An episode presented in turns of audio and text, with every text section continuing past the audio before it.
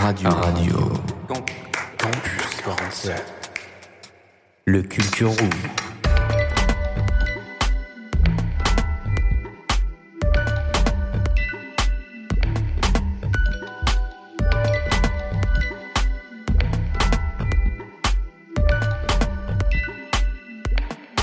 Bonjour à tous, merci de nous rejoindre sur Radio Campus 47 pour ce Culture Room 38e épisode. Euh, on le consacre aux jeux vidéo et aux jeux de société. Je suis en compagnie de Solène. Salut Victor, comment vas-tu aujourd'hui? Ben ma foi, très bien. J'aime beaucoup cette date dans l'année. Je sais pas pourquoi. euh, c'est une joie. Joyeux anniversaire. Merci beaucoup. Bon, tout d'abord, Solène, euh, j'aimerais que tu me dises quand est-ce que tu as commencé à pratiquer le jeu de société? Est-ce que c'est déjà quelque chose qui habite ton quotidien? Je ne sais pas. Alors moi actuellement, comment vous dire, chez moi j'ai une bibliothèque emplie de jeux de société. J'y consacre ma vie. Par contre, quand j'étais plus jeune, euh, j'y jouais moins et je jouais plus aux jeux du style euh, qui suis-je? Tu sais, tu te mets un post-it sur la tête et euh, les gens. Ah, écrivent- genre Ouais, un de Vinted, voilà. On jouait beaucoup à ça, mais avec des post-it. Et sinon, il y avait le jeu qui s'appelle le petit bac. Euh, attends, rappelle-moi vite fait, c'est genre tu prends une lettre et Ouais, il y a plusieurs gros, colonnes à remblir dans un laps de temps donné. C'est exactement ça. Ok. Voilà. J'aimerais bien qu'on fasse euh, une partie un de ces quatre. Mais franchement, de ouf. Hein. À tu mets un prénom, peut-être. une plante, un pays, euh, selon euh, le, une première lettre. Après, j'ai pas non plus toutes les colonnes du jeu, tu vois. C'est pour ça que j'ai dit un peu en Mais général. en fait, tu peux un peu choisir. Ah ouais? Ouais. Après, je Mortel. suppose qu'il y a un jeu officiel, mais quand tu le fais sur un papier, euh, tu peux choisir avec les gens avec qui t'es euh, ce que tu veux mettre dans les colonnes. Donc c'est ça qui est bien aussi. Ça peut animer euh, toutes vos petites soirées. Du coup, on le rappelle, le 10 septembre dernier, on était à la PopCon avec la fine équipe. Il y avait Hugo, euh, Solène et quelques SNU, si je dis pas de bêtises. Euh, la PopCon, c'était un événement de culture pop euh, qui se passait aux alentours de Toulouse, à Muret plus précisément. Et là-bas, on a pu rencontrer ben, moult personnalités, soit des jeux de société, des jeux vidéo, de la culture pop plus générale, avec ben, des auteurs, des autrices, ainsi que ben, aussi des personnes référentes de l'événement. Et il y avait du coup Jérémy Partinico, qui est créateur de jeux de société, qui a sorti euh, Dictopia et Yoxi, édité chez Subverti. Et pour Radio Campus 47, on l'a questionné sur le procédé et sur le game design. RC47. Alors le game design, c'est tout simplement la création du jeu de société. Donc de l'idée jusqu'à euh, le produit fini, c'est-à-dire avec les règles et les- la mécanique complètement terminée. Et ça, après, tu l'envoies à un éditeur qui euh, décide ou pas de publier ton jeu. Alors si je veux avoir des chances, je l'envoie à 1000 éditeurs, à tous les éditeurs possibles et inimaginables pour que justement il y en ait un qui... euh, eh ben, qui, euh, qui faire, hein, comme on dit hein, dans le jargon, des fois, euh, comme à la pêche, hein, on va il faut jeter des lignes. Ah, il faut jeter, il faut jeter des lignes pour euh, que quelqu'un soit intéressé par le projet. C'était d'abord Yoxi, Dictopia, c'était lequel des deux Alors, c'était d'abord Dictopia, euh, créé par, enfin, édité par Subverti, qui est d'ailleurs euh, toulousain et qui est avec moi aussi euh, sur le stand. Et après, il y a l'autre jeu, donc il va sortir le 16 septembre, mais j'ai déjà des exemplaires. Euh, c'est Yoxi, c'est un petit jeu donc abstrait de deux joueurs. Alors, je sais de source sûre que tu aimes beaucoup les échecs. Est-ce que ça t'a inspiré dans euh, la conception du Yoxi? On retrouve un peu, bien sûr, euh, des places avec euh, des petites statuettes à bouger. Ça fait un peu écho aux échecs finalement. Bah, en fait, dans l'idée, j'étais parti sur un concept complètement différent des échecs parce que bah, faire un jeu qui ressemble à un autre jeu sur tous les échecs, j'avais une concurrence qui était trop importante. Donc, c'était pas l'idée du tout. C'était au contraire de m'en éloigner le plus possible. Mais au, bah, fil des, en aiguille, en fait, au fil du, du temps, je me suis aperçu que il y avait vraiment la sensation euh, de jouer aux échecs en ayant un jeu complètement différent. C'est plus abordable que les échecs quand même. Complètement, je voulais un jeu, un jeu où tu apprends les règles, mais en une minute. C'est le défaut d'aujourd'hui euh, des échecs, c'est que bah, temps d'apprentissage est un peu long, il n'est pas accessible. Les gens y vont parce que c'est un jeu qui est tellement réputé, et puis le jeu est, excellent euh, et très intéressant. Mais moi, je voulais pas un jeu expert, je voulais un jeu très simple, hyper ludique, et que tu apprennes les règles, et bam, de suite tu joues, et de suite tu as les sensations de jeu. quoi. Est-ce que tu te fais accompagner au moment où tu as une idée? Ou c'est qu'une fois que tu es sûr du truc que tu la proposes et c'est à ce moment-là où c'est que des partenariats ou d'autres personnes se greffent au projet? Alors en fait, moi déjà, je, je travaille un peu dans mon coin, un peu tout seul, mais j'ai la chance d'intervenir très régulièrement dans des animations de, je fais des animations de jeux et c'est là un peu je, je rencontre du public et je vais tester mes jeux à ce moment-là. Et aussi, je fais partie quand même d'un collectif d'auteurs et on se rejoint, euh, on va dire deux fois dans le mois où on va tester entre nous euh, nos prototypes. Et là aussi, j'ai des retours de, de leur part. Et après, j'ai d'autres projets, donc tu vois, c'est- souvent pas différent. Il en faut partout. J'ai d'autres projets où je fais carrément les jeux à deux. J'ai un co-auteur qui s'appelle Alexandre Aguilar, avec qui je fais, euh, j'ai plusieurs jeux avec lui. Et on, là, on, le, ben, on se rejoint tous les, ouais, deux fois par mois. On essaie de se rejoindre pour tester nos jeux de notre côté, ensemble et en ligne. Et des fois, on s'appelle pour euh, se donner les idées, ce qui marchait, ce qui marchait pas. Est-ce que c'est un jeu par an, un jeu tous les deux ans, un jeu tous les huit ans, un jeu tous les trois mois Je sais pas en fait. Alors, un auteur de jeu, euh, vraiment, s'il veut vraiment en faire un, un métier et vraiment qu'il ait un salaire assez, euh, on va dire, confortable, il faut quand même qu'il sorte au moins 3 voire 5 jeux minimum par an. Après, il faut savoir que dans les auteurs de jeux, beaucoup, c'est comme dans les livres, ils ne vivent pas que de ça. Moi, pour ma part, pour l'instant, vu que je suis, euh, ça fait pas très longtemps que je fais des jeux, euh, je fais des animations aussi à côté, et euh, c'est ça qui va me permettre de. et Je donne des La cours d'échecs aussi. un peu, ouais. Ah. Ouais, et, et donc c'est ça qui va aussi m'apporter voilà, un certain équilibre. Euh, arriver à, vivre que de, de la vente des jeux de société, c'est pas le plus facile. Mais euh, en gros, la fréquence, c'est ça c'est 3 à 5 par an euh, pour un auteur vraiment qui va faire que ça. Et voilà. C'est comme un principe de royalties. C'est. Mais tu l'as dit. cèdes des droits. C'est c'est. exactement quand. c'est- En fait, quand tu as signé euh, avec un éditeur, tu signes euh, un contrat, tu vas léguer en fait ton- tes droits à cet éditeur. L'éditeur a le droit de faire ce qu'il veut avec ce jeu. Il va pouvoir faire des ventes de dérivés euh, de, de- de- l'univers du jeu. Il va pouvoir vendre le jeu. Il va pouvoir même changer le nom du jeu. Il va pouvoir changer le graphisme. Il va pouvoir changer quelques mécaniques de jeu. Tu lui as vraiment cédé tes droits. Et en Il contrepartie, peut retoucher le jeu. Quand même. ah oui, il peut complètement retoucher le jeu, et il Ah. peut même en faire ce qu'il veut. Ah, il faut pas être très attaché à la, sa mécanique de jeu, hein. sinon c'est même pas la peine, il faut pas faire ce métier, euh, il faut changer. c'est normal parce qu'après ton éditeur, lui, il a sa ligne éditoriale, il, a, il, veut, il va vouloir faire correspondre ben, tous les jeux euh, à, sa, à sa gamme. Donc s'il a par exemple une gamme très familiale, il adore ta mécanique de jeu, mais elle est pas familiale, elle est trop experte, il va réduire un peu le nombre de règles pour que ça soit plus accessible. Ou au contraire, s'il a par exemple un univers hyper fort, comme ça a été le cas pour Dictopia, c'est un, un éditeur engagé. Moi j'avais fait un jeu, il n'y avait pas de thème, lui il est arrivé avec un thème hyper lourd, 1984, la censure. euh, euh, donc euh, ben, après moi j'ai dû adapter. Alors ce qui est cool c'est qu'on a développé le jeu ensemble. Et du coup ben, ce que j'ai fait c'est j'ai fait rentrer la mécanique de jeu dans son thème. C'est pas parce que tu signes que ça clôt le débat d'ailleurs.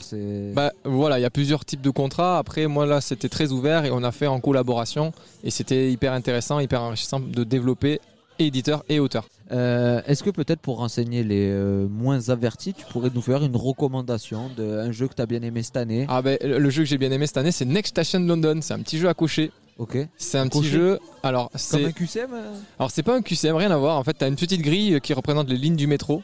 Ok. Et euh, tu dois rejoindre. Alors, chaque station de métro sont, sont représentées par des symboles comme un carré, un triangle, un pentagone. Et tu vas venir euh, bah, sortir des cartes au hasard. Et ah, c'est un pentagone. Donc, tu dois aller relier un pentagone. Après, tu dois relier un triangle. Et tu vas suivre des lignes de métro comme ça. Il faut pas que tu croises les autres lignes de métro. Faut pas Et en fait, le but, c'est de faire le plus de points. Et le plus de points, c'est si tu as traversé une tamise, si tu es allé dans, dans des stations de métro particulières, etc. etc. Dis-moi Hugo. Go au micro, j'adore m'incruster dans les interviews. Euh, non, Mais c'est très bien. Juste euh, quand tu fais un jeu et tout, comment tu fais pour euh, éviter euh, le plagiat, mais même sans le faire exprès, tu vois, parce qu'il existe tellement de jeux. Euh, je sais pas si ça t'est déjà arrivé ou j'imagine que c'est déjà arrivé à d'autres gens qui font de- d'avoir un concept et qu'en fait ça existe déjà ou un truc très similaire. Euh, comment, enfin même si ça t'est jamais arrivé, comment tu fais justement pour éviter ça? Euh, alors moi ça m'est arrivé plein de fois. en fait, euh, heureusement après moi c'est pour ça que tu t'entoures et tu vas montrer ton jeu, ton prototype de jeu à, au maximum de personnes pour que des fois on te dise ah, ah non ça ressemble vraiment, regarde ce jeu là, ça ressemble beaucoup. Et alors du coup tu vas regarder le jeu, tu fais ah oui il y a ça c'est très très euh, commun. Du coup tu vas essayer de trouver des idées pour t'en éloigner. Mais oui c'est c'est le risque de, de, de fois maintenant il sort tellement de jeux que ça peut arriver ouais. Je suis Solène Lincruste également. Euh, moi, j'avais une petite question. Je me demande justement comment on entre dans ce milieu. Parce que, en fait, auteur de jeux de société, en fait, quand on joue à des jeux de société, on pense pas, ah, il y a un auteur. Alors que des romans, on se doute que derrière un auteur. C'est vrai que jeux de société, on, on, comment dire, on saisit moins le fait qu'il y a un auteur derrière. Donc, comment on fait tout simplement pour euh, rentrer là-dedans? Alors c'est une excellente question. Alors c'est vrai que déjà le statut d'auteur de jeu, bah, il est pas trop reconnu aujourd'hui. Ça est en train de beaucoup changer. Il y a beaucoup de choses qui sont en train de changer.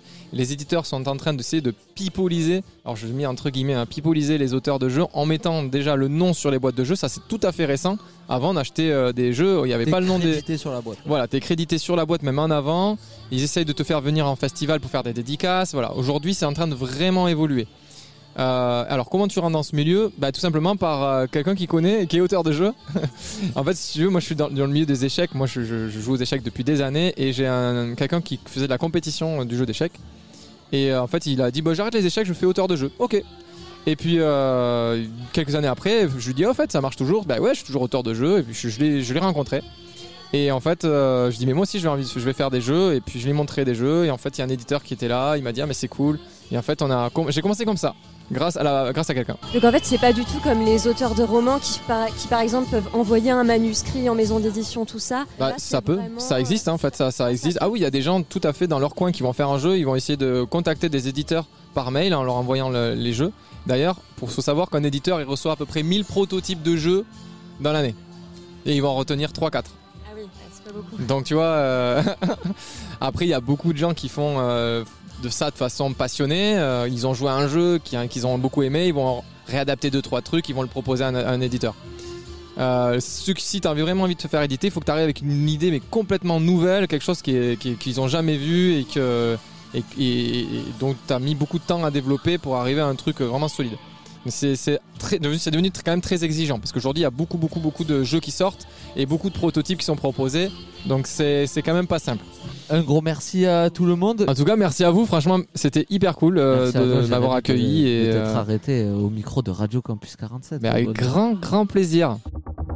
RC47. Merci du coup à Jérémy Partinico pour ses précisions. N'hésitez pas à aller voir ce qu'il fait. Euh, c'est sur euh, le site internet jeudiwoui.fr où vous pouvez retrouver tous ses jeux euh, ainsi que ça, sûrement les liens vers sa boîte d'édition. Solène, il me semble que tu es tombé sous le charme d'un de ses jeux en plus.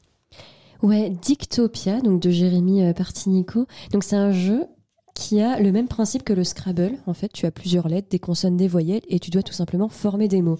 Sauf que dans le cas de ce jeu, il y a plus d'enjeux. En fait, il y a des, notamment euh, pour certaines parties, tu tires des cartes un peu avec des consignes. Par exemple, pour ce tour-ci, vous gagnez trois points en plus si votre mot se place dans le champ lexical des animaux, des plantes, ou alors dans votre mot, il faut qu'il y ait un son euh, musical, euh, do, ré, mi, fa, sol, la, si, do. euh. Des petits bonus sont à rajouter pour chaque partie, chaque mène euh. Voilà, à chaque partie, tu peux gagner des points bonus et puis même il y a des yeux sur les cartes et si tu as un bon nombre d'yeux, euh, tu peux gagner des points bonus aussi. Donc ça, ça dynamise vraiment, c'est un Scrabble mais dynamisé en fait, je dirais. Ok, ça a l'air d'être assez convivial. On vous recommande du coup euh, les jeux de Jérémy Partinico sur jeudiwoui.fr. Euh, toujours à la Popcorn, on est allé à la rencontre, euh, c'est Hugo qui est allé à la rencontre d'ailleurs de Jérôme, euh, responsable de Toulouse Escape, créateur et fabricant d'escape game. Euh, il lui a demandé ben, comment en fait on en crée un. RC47. Euh, tout commence au début par l'idée du thème. Euh, donc on détermine, on est deux gérants et on détermine euh, tous les deux quelle va être la prochaine salle qu'on va créer.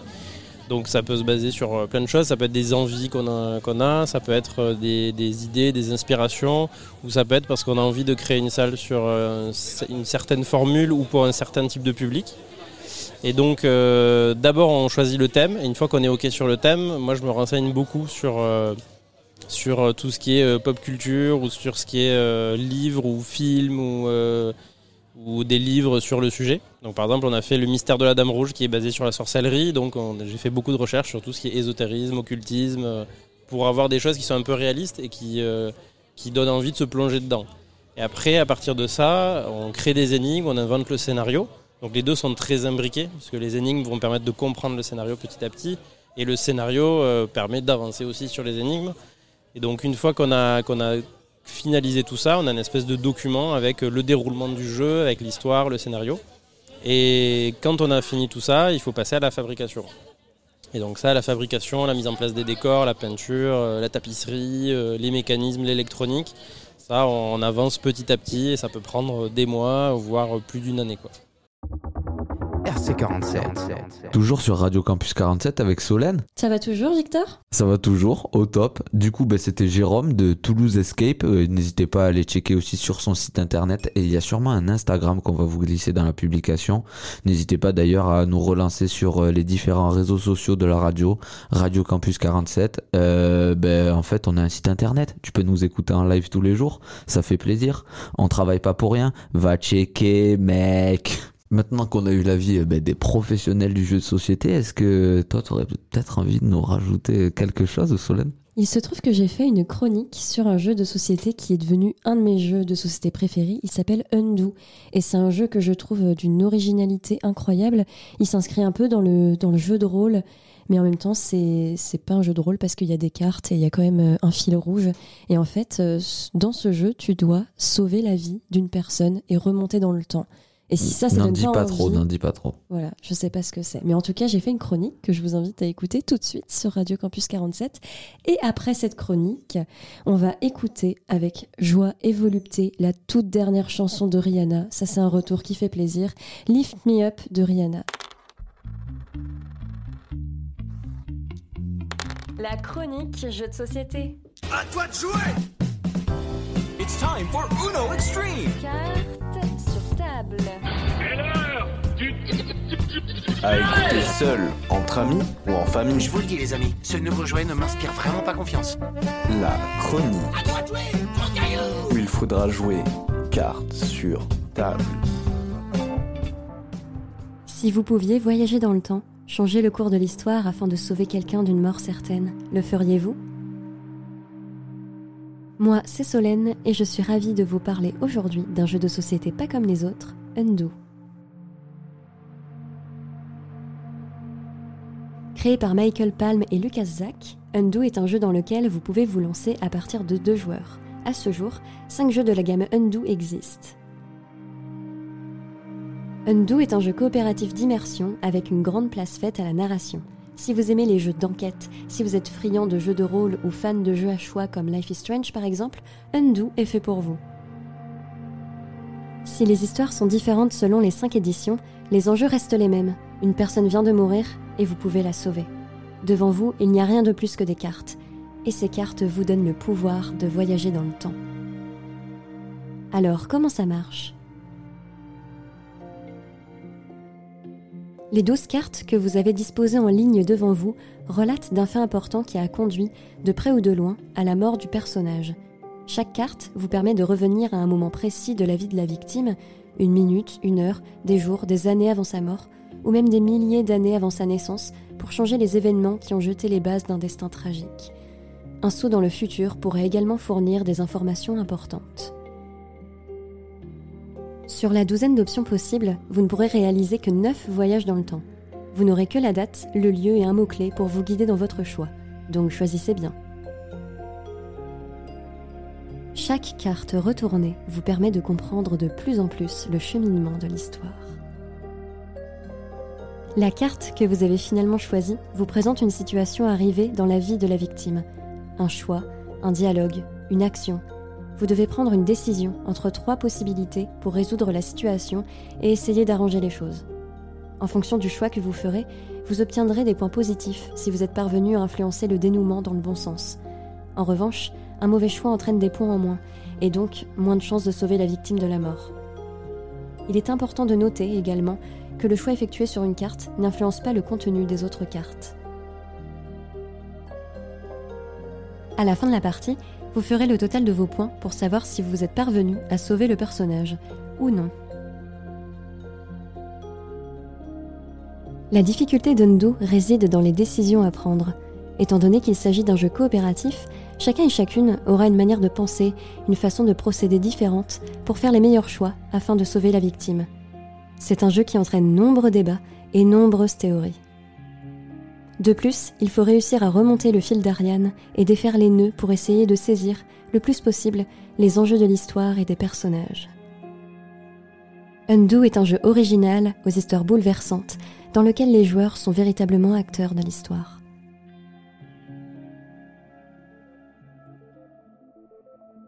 Alors laissez-vous tenter par les cinq formes du jeu et remontez dans le temps, jusqu'en octobre 1929 à Chicago, pour sauver un homme étendu sans vie dans une ruelle sombre, Plongez dans le Berlin des années 40 pour sauver une dame âgée qui fait une chute mortelle dans le vide. Voyagez au Kayama dans les années 2000 pour sauver un homme qui gît sans vie sur le sol de son salon, sans blessure visible. Laissez-vous happer par l'univers inspiré de Lovecraft et sauver un homme foudroyé d'une crise cardiaque dans un cimetière au milieu d'un marais en 1923. et rendez-vous en plein cœur de la jungle de Yucatan en 1952 pour stopper la chute vertigineuse d'une jeune femme dont le parachute a été altéré. Vous pouvez également retrouver deux démos inédites en ligne qui vous permettront d'avoir un bon aperçu du concept et de ce qui vous attend dans le jeu. Sur ce, je vous souhaite de bonnes parties, en famille ou entre amis, et je vous dis à très vite sur Radio Campus 47.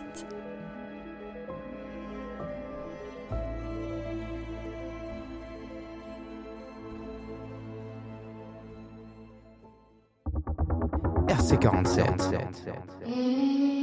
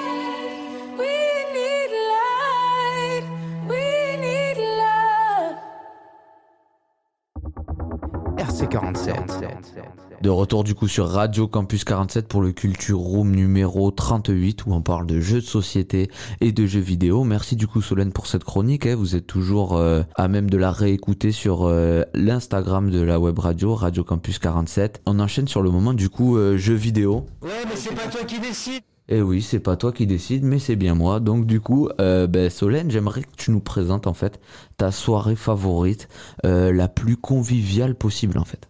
Alors ferme les yeux et suis. imagine ce que je vais te dire. Déjà, on organise un goûter. Ok. Donc on se met bien. Qu'est-ce qu'il y a dans ce goûter? Alors vous mettez ce que vous voulez, mais moi je vois bien euh, des pains au lait avec des morceaux de chocolat à l'intérieur. Ok. Voilà. J'aime beaucoup. Une petite madeleine de Proust. Un pain au lait en l'occurrence, mais tout de même une madeleine de Proust. Ensuite, en prenant ce goûter, on fait un petit peu des potins. On discute un peu des dernières nouvelles. Et ensuite, pour se mettre dans l'ambiance de la soirée, une partie de loup-garou, pour rester dans le domaine du jeu de société. Et après, pour finir la soirée en beauté, évidemment, non pas une, non pas deux, mais une dizaine de parties de Mario Kart. Est-ce que t'avais un petit level en fait sur Mario Kart? C'est ça que ça de nous dire là? Alors, ça dépend avec qui je joue. Ok. Je peux être première comme dernière, mais Tu subis dans la une pression. même soirée, c'est horrible. Je ne, comprends pas quel est mon niveau. C'est comme mon niveau scolaire en fait. Un jour je suis, je suis première et le, le lendemain je suis dernière. Tout est une histoire de mindset. Moi, je sais que c'était un peu les mêmes soirées, tu vois, mais avec FIFA. Je me suis tué à FIFA et il y avait vraiment un- En fait, l'ordre de hiérarchique de la soirée s'instaurait suivant si tu gagnais ou pas à FIFA. C'est-à-dire qu'il y a un mec qui pouvait rester planté sur le canapé toute la soirée parce qu'il boitait tous les collègues à tour de rôle à base de pouf pouf et 3-0, tu poses la manette d'une violence inouïe. Un grand plaisir du coup ces soirées, mais pour avoir un tout petit peu plus de précision, David, notre nouveau service civique, s'est rendu à l'Abri 111, un bar de jeux vidéo sur Agen, et il a parlé du coup avec un professionnel du jeu vidéo. Je pense même qu'il détient un petit record euh, sur euh, Call of Duty. Mais on va laisser David nous apporter quelques précisions. RC47. Depuis quand jouez-vous aux jeux vidéo? Ah, Depuis très longtemps, je, je joue depuis plus de 30 ans. Quel est le premier jeu qui vous a fait découvrir le monde du jeu vidéo? Alors le jeu, je m'en rappelle plus trop, je pourrais plutôt te dire la console. La console, ouais. C'est la- une console Atari. Oui. Ah oui. Et vous vous souvenez un peu des jeux euh, auxquels Ah, vous les jeux étaient en noir et blanc. Ah ouais, quand même. Ouais, c'était du pixel, tu vois. Dans la borne, il y a ce qu'il faut dans la il y a Easy Song. Donc il y avait Mario, tout ça. Mario, j'ai connu, oui, ça c'était sur- quand la, la NES est sortie. Quand la Ouais. première NES est sortie, euh, on, a, on a commencé à jouer sur du Mario. ouais. Que pensez-vous des premiers jeux rétro? Quel souvenir cela vous évoque euh Ah, les jeux rétro, ben, c'est c'est des heures et des heures euh, passées devant les télés. C'est euh, à l'époque, si tu préfères, les premiers, quand les toutes premières consoles sont sorties, Oui. euh, tout le monde n'avait pas les moyens de s'acheter une console déjà pour commencer, donc tout le monde allait chez le voisin d'à côté, tu vois. Ouais, ça allait chez les potes. On, on- on espérait tous de pouvoir aller chez son voisin pour faire une partie de Mega Drive, une partie de Nintendo. C'était sont les tout premiers jeux, tu vois, en 2D. Alors c'est compliqué de te donner. Tout le monde avait envie de découvrir ça, et maintenant la génération actuelle est sur un autre monde et veut découvrir encore plus d'autres choses. Alors, quel est votre jeu préféré et pourquoi? Mon jeu préféré? Ouais. Alors, mais enfin, on va pas, je vais pas dire mon, je vais plutôt dire mon genre de jeu préféré. Ça, c'est plutôt les FPS, les jeux, les jeux à la première personne où tu tires avec des armes. Voilà, ça c'est Du- style Call of Duty, Call of Duty, Apex Legends, W3. voilà, tous, les Call of euh, confondus. Ouais, j'ai fait un record de France. Et quand tu t'y attends pas, on t'envoie un mail, on t'envoie un mail, on te donne un code, et sur ce code, tu as le prochain jeu Call of Duty avec un an d'abonnement. Bah, tu vois, c'est cool, quoi, tu vois. Ouais, c'est euh, super. Voilà. C'est le record de France sur MW2 en mêlée générale sur Dome. Déboîter tout le monde en 3 minutes 02 avec la kick-up finale. Voilà, tranquille. Euh, quelle est la meilleure console selon vous? De tous les temps. De tous les temps De tous les temps jusqu'à présent. Jusqu'à maintenant, oui. J'ai envie de te dire, pour l'instant, la Play 5. Ouais. Vraiment bien. Mais on va dire que la PS4 et la PS3 se sont pas trop mal défendues. Après, je suis pas Xbox. hein. Moi, je suis Microsoft. Full PC. euh, je suis full play. Je suis Ok. full Sony. J'ai pourtant, tu vois, c'est con, mais le- mon record, je l'ai eu sur Xbox, tu vois, parce que j'en ai eu une Xbox avant, mais euh, j'aime pas le système Xbox, je préfère le système PlayStation qui est pour moi bien mieux. Le seul gros point fort que je donne à Xbox, c'est euh, là, leur manette. C'est tout. Mm. Voilà. C'est tout ce que je donne comme point fort chez eux. Euh, quel jeu rétro conseillez-vous à un enfant ou un débutant dans le jeu vidéo? Mario Kart. Mario, Mario. Mario. N'importe quel Mario. Pour la simplicité du jeu, et puis surtout euh, prendre, le- l'habitude de, des boutons, des manettes. Parce qu'à l'époque, on avait une croix et deux boutons, un A et un B. On a commencé comme ça. Quand tu vois maintenant les manettes d'aujourd'hui, elles ont, euh, je sais pas, elles ont 4, 6, 8, 8, 8 boutons à manipuler. Il faut, les mémoriser. Tu as, deux joysticks à diriger en même temps. Moi, je vois, j'ai mon gamin, il a 8 ans. euh, quand je vois ce qu'il fait sur Fortnite, je suis incapable de le faire. Pourtant, je joue depuis 30 ans. Et lui, il joue depuis un an, quand même pas. Après, moi, je, je suis un vieux de la vieille. Hein. J'ai 43 ans bientôt, tu vois. Je joue depuis. je sais pas, toute première console était l'Atari, comme je t'ai dit. Je les ai toutes suivies les unes derrière les autres. J'ai connu toutes les PlayStation, j'ai connu euh, toutes les Nintendo, j'ai connu toutes les Sega. Même la Dreamcast, tout ça. Enfin, toutes des vieilles consoles, les Neo Geo, tout ça. J'ai eu mes. euh, les premières consoles sur CD. Maintenant, quand je vois quand tu allumes ta console, tu as le jeu quasiment instantané. Avant, Eh ouais. il fallait être patient avant de commencer une game. Très bien. Alors, que pensez-vous de l'évolution des consoles? Elle n'a pas fini. Elle n'a pas fini d'évoluer. Parce que pour l'instant, l'année prochaine, on va rentrer dans le mode de la réalité virtuelle, qui est déjà bien entamé. Mhm. Et je pense que bientôt, tu vois, euh, euh, le, jeu, le, le film qui s'appelle euh, Ready, Player One, je pense qu'un jour, on va y arriver à ça, tu vois. Moi, je pense sincèrement, ce jeu a vu le futur, tu vois. J'ai pas connu Ready Player One, c'est. C'est un film, c'est un film sur les jeux vidéo et, et c'est sur la réalité virtuelle. Tout le monde, tout, enfin, si tout le monde peut s'échapper dans un monde virtuel, tu vois. Ah d'accord. Et, Regarde-le, tu comprendras mon, mon opinion. mais je pense que Ça me fait penser au manga euh, Sword Art Online un peu. ouais, un peu comme ça aussi. Ouais. Mais euh, je pense que bientôt les gens pourront s'échapper dans une réalité virtuelle euh, comme dans le film en fait. S'inventer une vie là-dedans. Et euh, justement, est-ce que les- vous pensez que les, gens- les jeux vidéo rendent accro et sont néfastes pour la vie sociale? Alors les jeux, les jeux vidéo rendent accro, ça c'est sûr et certain. Néfaste, je dirais pas, parce que le, le jeu vidéo, c'est la, euh, c'est le futur quoi. Enfin, c'est pas que le futur, c'est la, c'est l'informatique, c'est tout, tout ça, c'est le futur. C'est, tu regardes les enfants à l'école, ils commencent à avoir les tablettes, les ados, ils ont les, ils ont les consoles, ils ont les, pas les consoles, ils ont les, euh, les ordinateurs portables, ils font tout sur portable. C'est, c'est un, c'est un- ça devient un outil très important. Alors le jeu vidéo en lui-même néfaste, je dirais pour certaines personnes peut-être, mais pour toutes non. Voilà, en fait, euh, le jeu vidéo, ça peut être un moyen d'évasion, de, de, comment t'expliquer Euh, bah, c'est un hobby quoi. Il y en a, c'est la moto, il y en a, c'est euh, la voiture, il y en a, c'est la mécanique, il y en a, c'est sortir au cinéma, ben, il y en a, c'est jouer aux jeux vidéo. D'accord. Voilà. Euh, dernière question maintenant. Vous êtes plus jeu rétro ou jeu nouvelle génération? Nou- Nouvelle génération. J'ai eu, j'ai eu, euh, j'ai eu ma, ma phase jeu rétro. Oui, c'est sûr. Parce que voilà, quand je suis avec mes enfants, j'adore jouer sur la Nintendo Switch. Parce que voilà, bon, on, peut, on dire ce qu'on veut. La Nintendo Switch, c'est des jeux rétro remasterisés en, en nouveauté. Quoi. Ils ont passé du 2D au 3D. Enfin voilà, ils arrivent à faire plein de choses vraiment sympas. Mais quand tu veux recommencer à rentrer dans le, dans le réalisme, c'est pas pour rien qu'il y a des âges sur les, sur les jeux vidéo. Et non, je suis plus une nouvelle génération pour moi. ouais. RC47.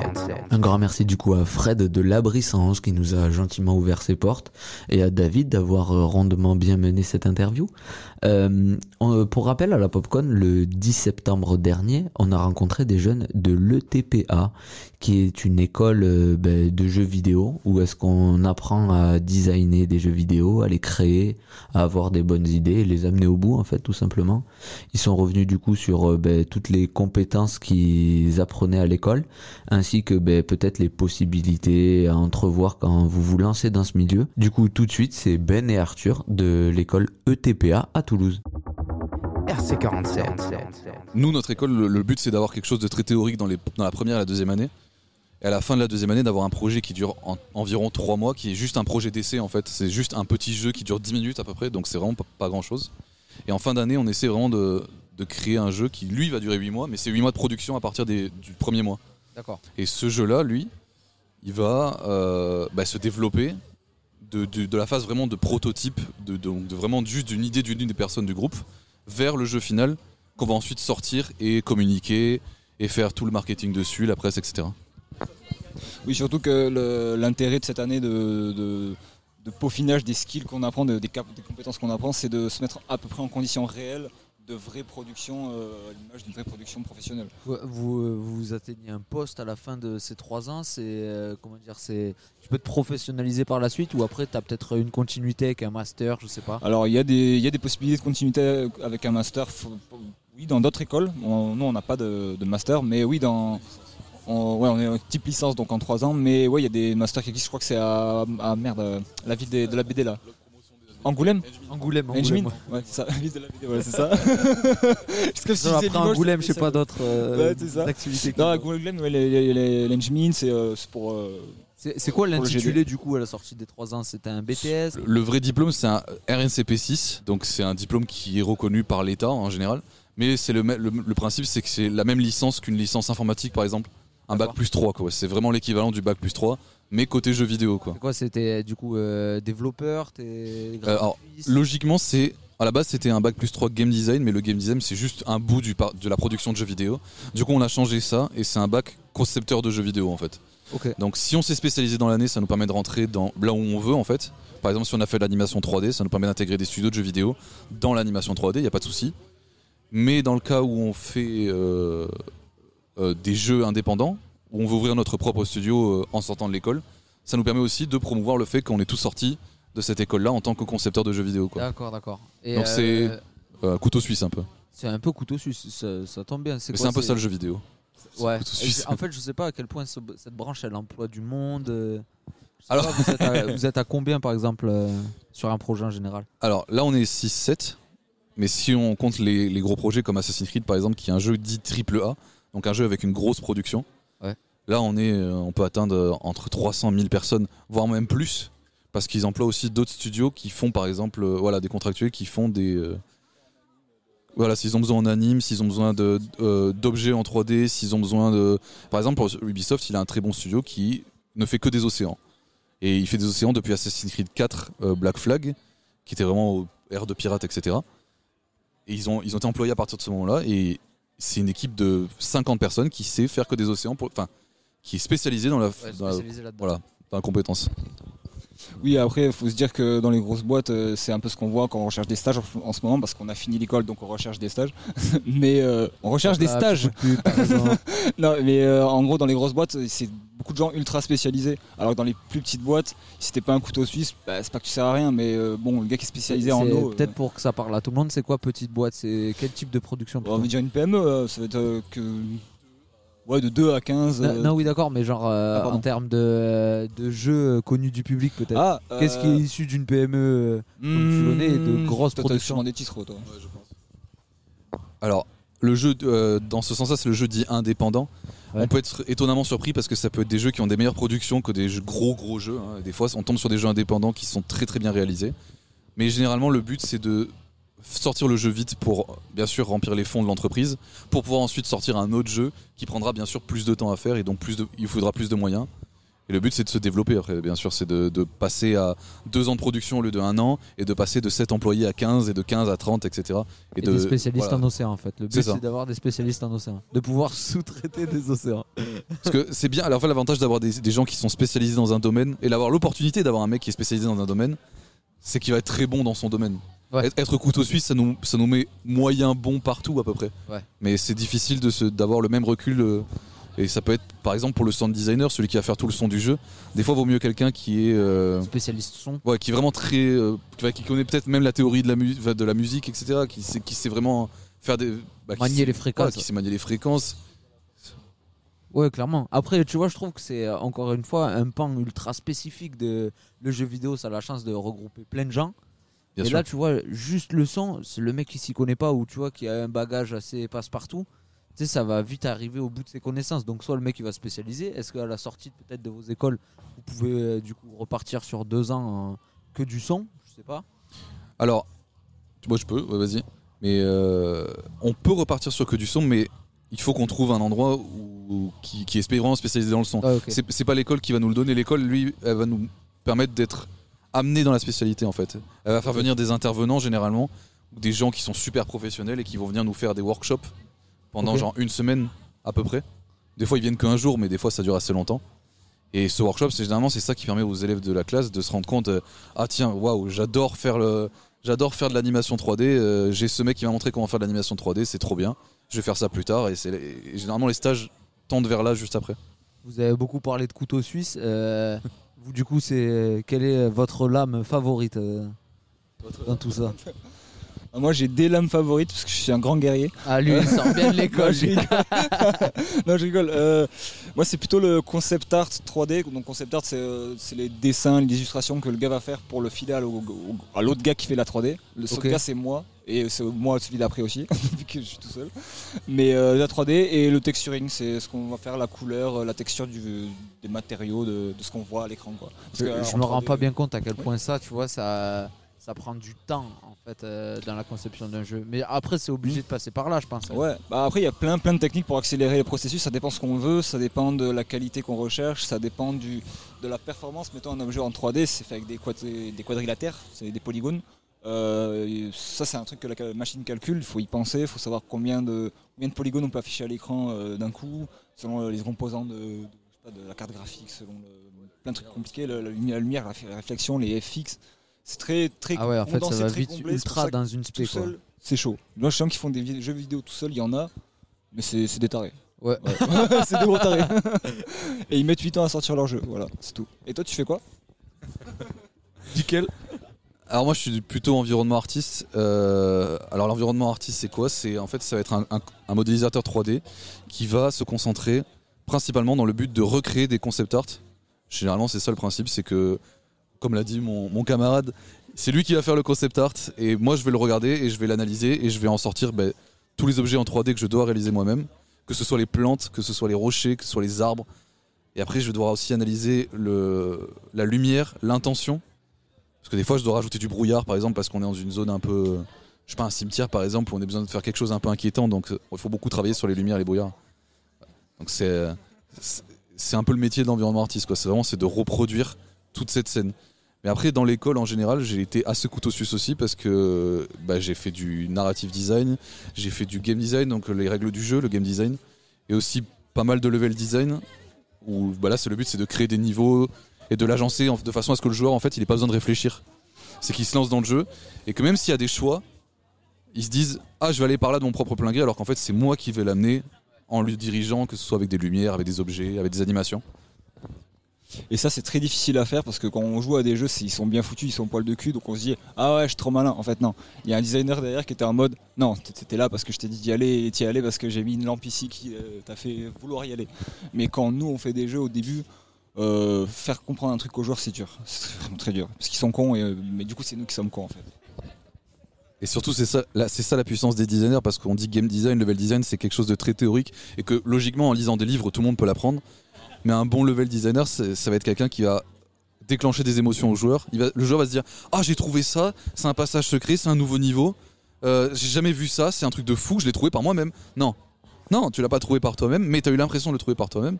Et ça, c'est une émotion qu'on recherche à chaque fois qu'on fait des jeux vidéo. On a l'impression qu'on est en mode euh, Waouh, je suis- trop un génie, j'ai découvert cette technique. Euh, aucun autre joueur l'a trouvé jusqu'à moi. Je vais faire une vidéo YouTube, vite, faut que je montre comment j'ai fait. Et euh, bah, le, designer, il va rigoler dans les commentaires en disant Ouais, ouais, oui, bien sûr, c'est toi qui l'as trouvé, y a pas de souci. C'était ton idée. Alors bonjour, je m'immisce dans l'interview. Du coup, ouais, au- au-delà, tu dis donc euh, tout ce que tu fais dans les jeux vidéo, donc du design et tout, il y a un côté très théorique, euh, voire même mathématique, j'imagine, quand tu consultes un truc et tout.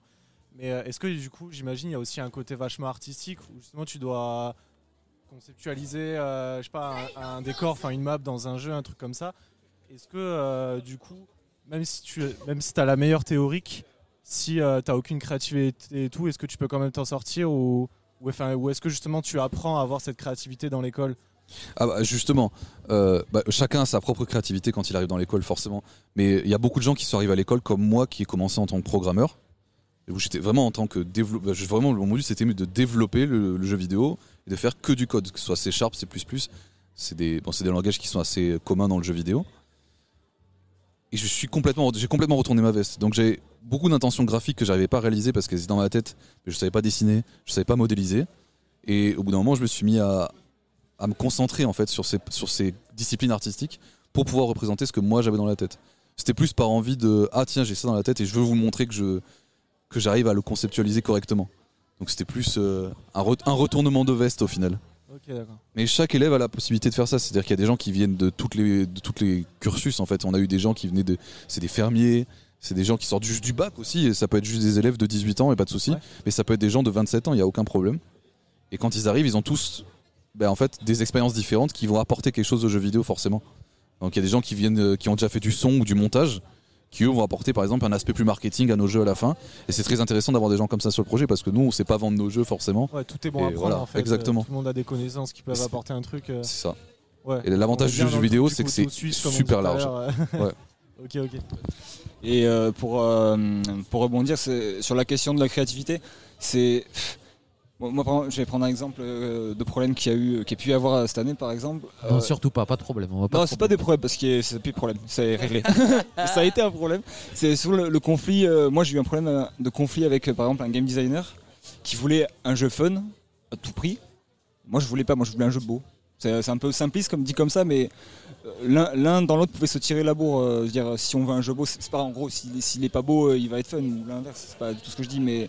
Ça va pas de dépend. pair, hein, ça peut pas fonctionner de pair. Ça dépend en fait, ça dépend ce qu'on veut. Et on n'a pas une ressource illimitée en temps, en main-d'œuvre, en, en skill, tout. Donc ça, c'est des choix à faire. Il y a beaucoup de choix. C'est pour ça que la pré-production, par exemple, ce qu'on appelle la pré-production, c'est le, ce qu'on va faire avant de commencer à vraiment faire le jeu. Donc euh, vraiment tester toutes les mécaniques, tester, faire les concepts. Ben, ça prend plus de temps que faire la production en fait. Enfin, pour nous Ouais. en tout cas, c'est pas le cas pour tout le monde, mais euh, c'est ultra frustrant. Enfin, moi ça me frustre. Je suis frustré. Et tu as le droit de t'exprimer, t'es ici pour ça, tu as entièrement raison. Comme il dit, c'est le fait de fusionner un jeu fun et un jeu beau. Ça paraît super simple de le dire comme ça. Mais des fois, il y a des gens qui trouvent les jeux fun parce qu'ils sont beaux, justement.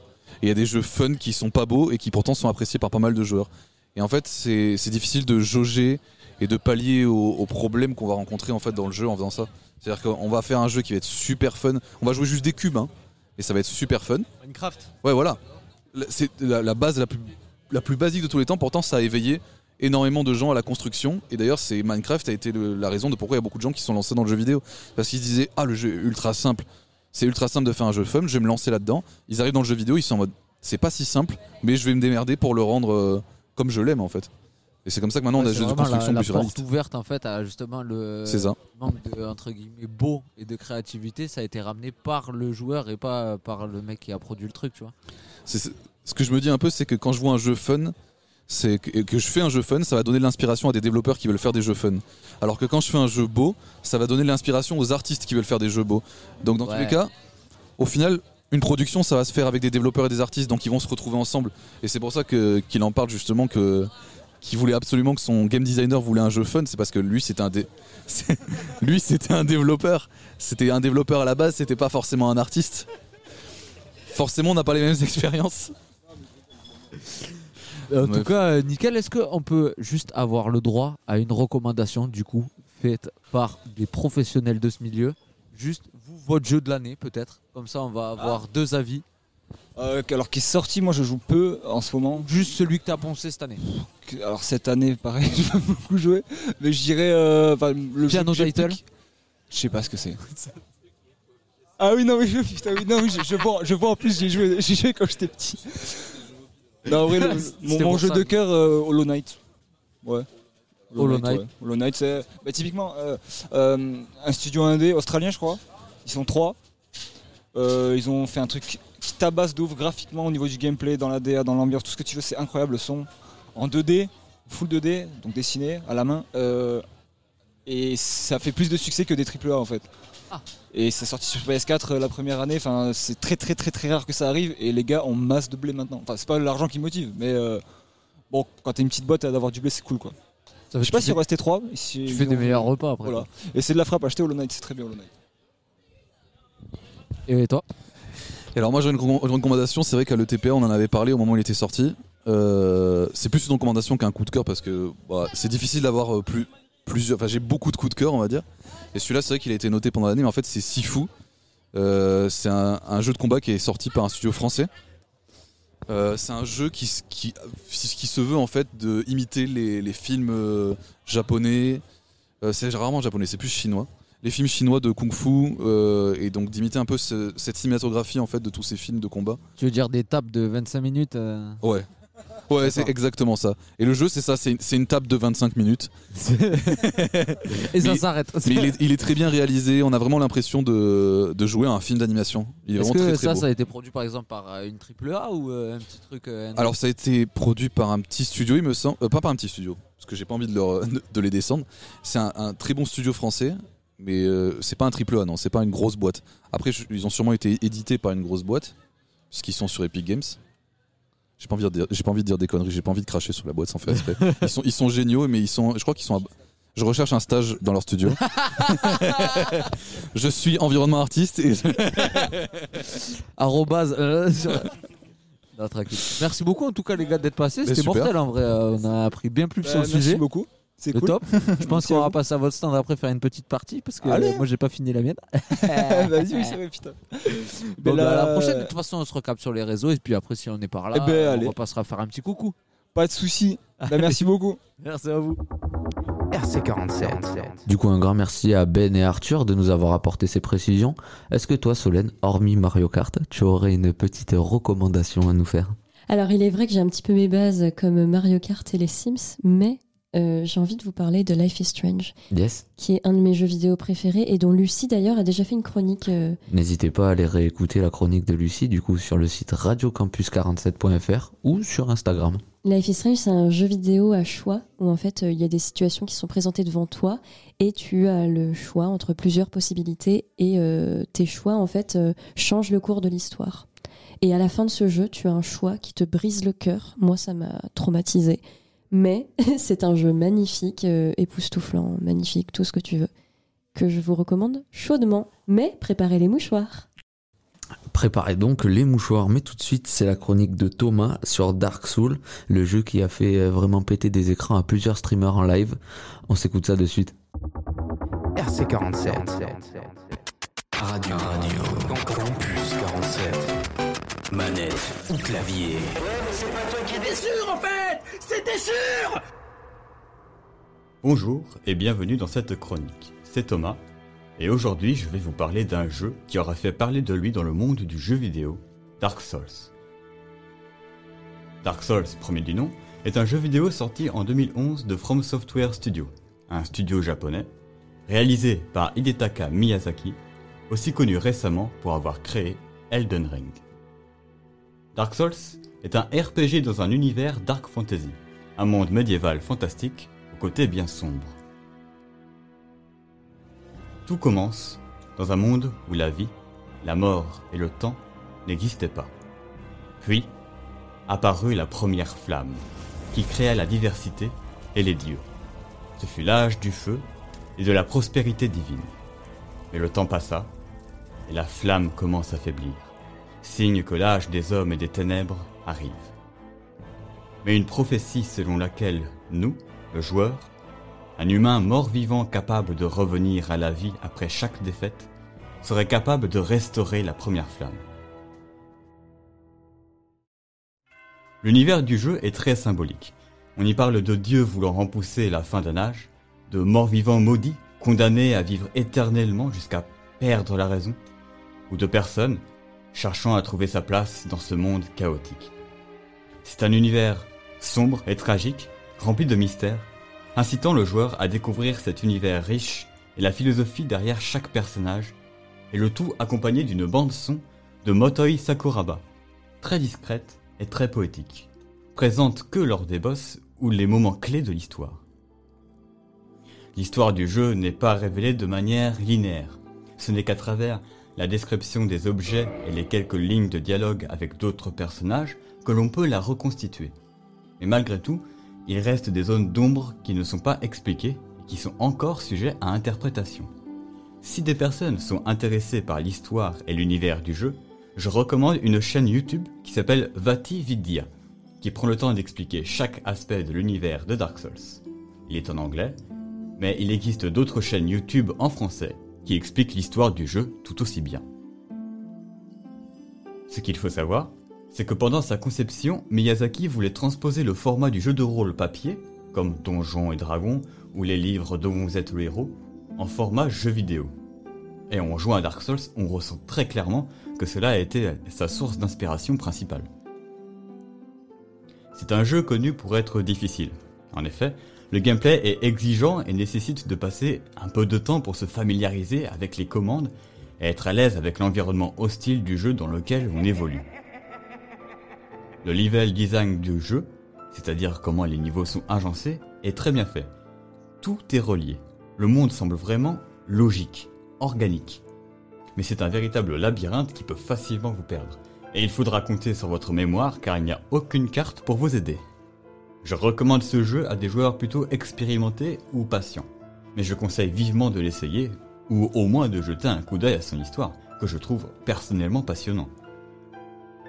Si vous jouez au jeu mais que vous avez des difficultés à avancer, je recommande fortement le guide de Exerve sur YouTube. Il explique très simplement les mécaniques du jeu sans assommer d'informations. Et en plus, il est français. Sur ce, j'espère que cette chronique vous aura intéressé et je vous dis à la prochaine. C'était Thomas pour manette ou clavier.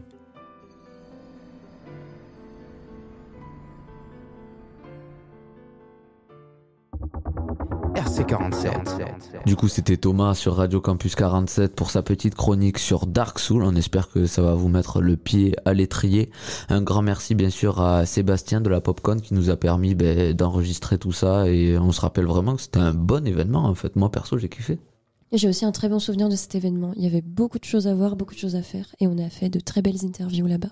Peut-être qu'on vous en remettra dans les prochaines émissions du mois de novembre. On le rappelle, ce mois de novembre, c'est un mois spécial culture pop où on va revenir du coup sur ben, la culture urbaine, les mangas, les séries télé aussi et la mode, l'évolution de la parole et de l'argot au fur et à mesure du temps. Tout ça va être distillé pendant tout le mois de novembre. N'hésitez pas à nous suivre sur les réseaux, le Instagram Radio Campus 47 et euh, un grand merci encore à toutes les personnes qui ont participé. Jérémy Partinico, Fred, Sébastien, euh, Jérôme, euh, Ben et Arthur. Un gros bisou à tout le monde. Et merci d'avoir écouté ce Culture Room 38e édition euh, sur Radio Campus 47. Merci à toi Solène. Merci à toi, Victor. Et on va se quitter en musique avec un de nos shows préférés à la radio, c'est le Color Show. Euh, c'est une boîte allemande qui réunit les meilleurs artistes du moment. Et là en ce moment c'est Leto et Guy de Besbar avec leur son Sosa sur le Color Show. A plus sur Radio Campus 47. À bientôt.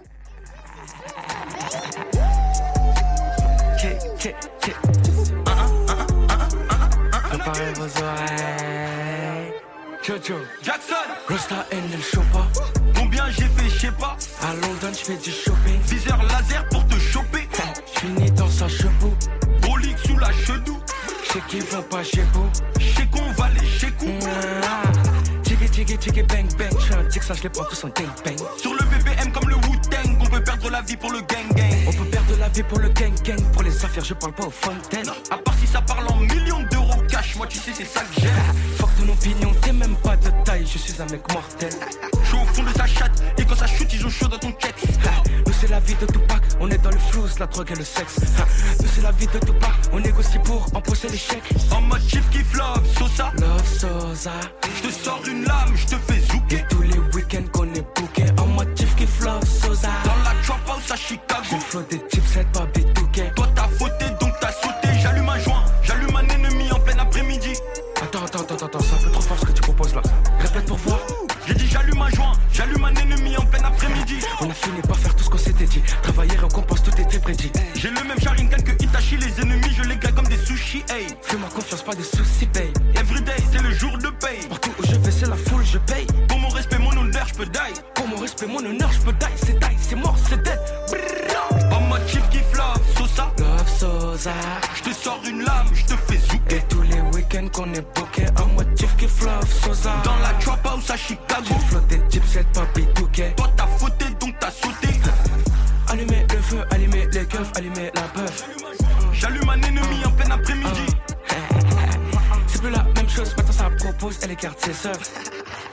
Chief kiff love, Sosa love, Sosa.